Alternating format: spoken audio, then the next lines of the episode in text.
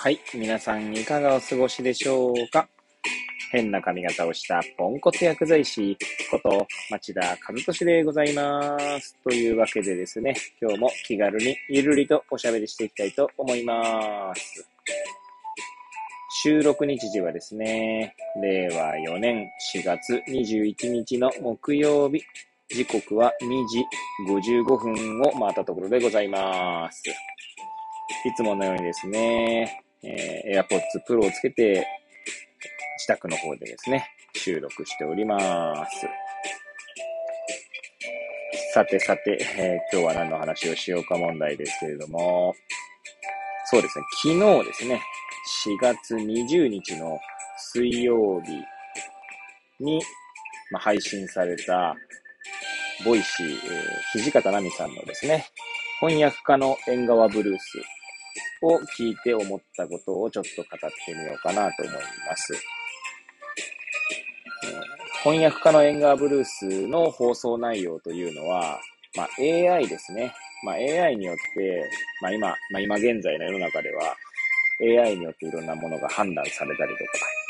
まあ、しているっていう、まあ、し始めている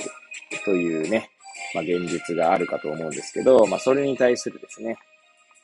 えー、土方奈美さんの体験談が語られているものになっております。まあ、もしよければですね、そちらの方もお聞きいただければとは思いますけれども、まあ、それの感想ですかね。はい。を語ってみようかなと思います。えー、もしよければ最後までお聞きいただければ幸いでございます。はい。で、まあ、先ほど申し上げました通りですね、まあ、詳しくは翻訳家のエンガーブルースを聞いていただければとは思うんですが、まあ、ざっくりとですね、どんな話だったかっていうのを、えー、言わせ、説明させていただくと、まあ、土方奈美さんがですね、今度、アメリカの大学に留学する、大学院だったかな？大学院だったかと思いますが、留学するんですね。で、留学に先立ってですね、アメリカでのなんだ、生活を支える銀行口座を、まあ、開設しようと思い立って、で、えー、今はですね、現地に行かなくても銀行口座の開設ができるということを知り、えー、三菱 UFJ 銀行かなんかにですね、行ったらしいんですね。で、そこで、まあ、銀行開設にはですね、あのー、なんだ、スマホとかで、スマホとかパソコンですね、簡単にえー、オンラインで解説できますよと知ったので、まあ、窓口で言われたので、実際にそれをやってみたらですね、その日のうちにですね、あなたは解説できませんと言われたと。まあ、結果的にはですね、窓口でもう一度こう、なんだろうな、こう、ちゃんと人と人と話してやった場合には、解説することができたんですけれども、まあ、おそらくですね、AI がその自動的に判断して、えー、まあ、解説できませんよという連絡をしたんじゃないかというお話だったんですね。はい。まあ、説明できているかどうかはありませんが、こんな話でした。はい。で、放送中ではですね、ナミさん自身が、まあ、いろんなノンフィクション作品をですね、翻訳していることもあって、え、私が冒頭述べ述べましたようにですね、今現在 AI がですね、様々な判断をまあ、しているという、まあ、しているというか、し始めている。まあ、それこそね、銀行口座開設できる、できないとかの基準とか、まあ、そういったところですよね。はい。まあ、おそらくこの、なんだろうな、あのー、なんて言うんでしたっけ。アルゴリズムか。チャート、フローチャートみたいなやつね、皆さんあ見たことあると思いますし、そういったので判断することあるかと思うんですけど、まあ、私がいる医学領域でもですね、医学、医学領域っていうか、はい。まあ、一応薬剤師ですので、医療現場でもですね、診断、どうやって診断されてるのかとか学ぶときには大体出てきますね。診断のフローチャートみたいなものがね。はい。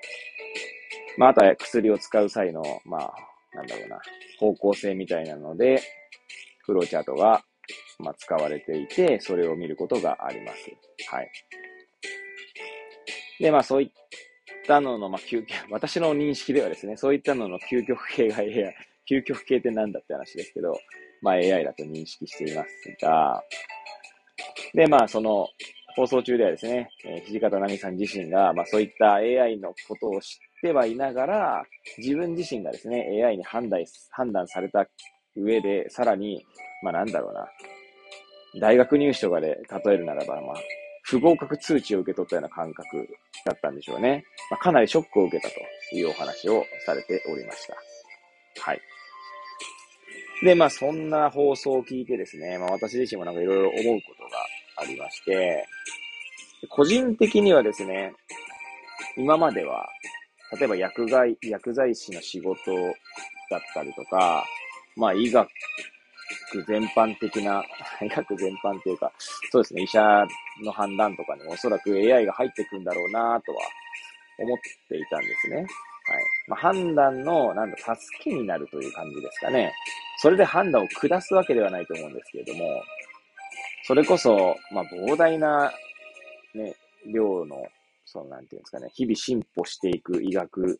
領域がありますので、薬もそうですね、まあ、日々、まあ、いろんなものが出てきます。はい。で、出てきますというか、なんだろうな、昔出た薬が見直されたりすることもありますね。はい。まあ、おそらくメトホルミンなんかそういうのはいい例なんだと思うんですけれども、まあ、そういった、まあ、知見が知見というか論文ベースでもあり、経験ベースでもあると思うんですが、知見が溜まっていくんですよ、その、幅広い分野で、それぞれ。そうするとですね、当然ね、全部カバーすることはできないわけで、それこそ、まあ今でもですね、なんかネットでこう、なんでしょうね、ガイドライン見たりとかすることはあるんですが、じゃあそれを常にやっているかというとなかなかできてなくて、目の前の患者さんの状態を見て、まあそれをこう、そういった情報をこう、取りに行ってっていうのが、まあ、まあ、するわけなんですが、まあ AI とかがその助けになるんじゃないかと思っていたんですね。はい。で、ただ今回のですね、その、銀行口座の開設に対するやつを見ていると、まあ、基本的に AI の判断っていうのは、まあ、ブラックボックス化しやすいところがあるんだろうなと思うんですね。